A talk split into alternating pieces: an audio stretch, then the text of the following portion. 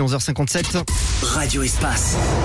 L'info vue de Lyon, 3 minutes avant tout le monde. Ariane a grandi dans un instant et l'actualité avec Amélie de Lorraine. Bonjour Amélie. Bonjour Lionel, bonjour à tous. Il est désormais possible de déposer une plainte par visio. Le dispositif était jusqu'à maintenant testé dans la Sarthe et dans les Yvelines. Il est généralisé à compter de ce lundi à l'ensemble du territoire. Concrètement, les victimes peuvent choisir un créneau de rendez-vous et faire leur déposition depuis leur domicile en cas notamment de violence, de vol ou encore d'escroquerie.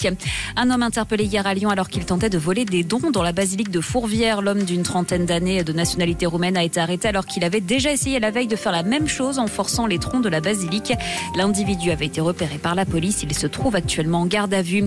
La mairie de Vèze-Ronce-Curtin en Isère a porté plainte après la tenue ce week-end d'un festival néo-nazi. Si le lieu n'avait pas été précisé, le concert avait été annoncé entre Lyon et Genève. Cinq préfectures, dont celle du Rhône, avaient pris un arrêté interdisant la tenue de l'événement qui a finalement eu lieu samedi soir dans cette commune de l'Isère. Le salon de l'agriculture n'est ni un cirque médiatique ni un cirque politique. Déclaration hier soir du Premier ministre Gabriel Attal en visite surprise sur place. Les politiques en tout cas vont continuer de déambuler ce lundi dans les allées du salon. Ce matin, le président du Rassemblement national Jordan Bardella était de retour. Le premier secrétaire du Parti socialiste Olivier Faure ou encore le président des Républicains Éric Ciotti étaient présents.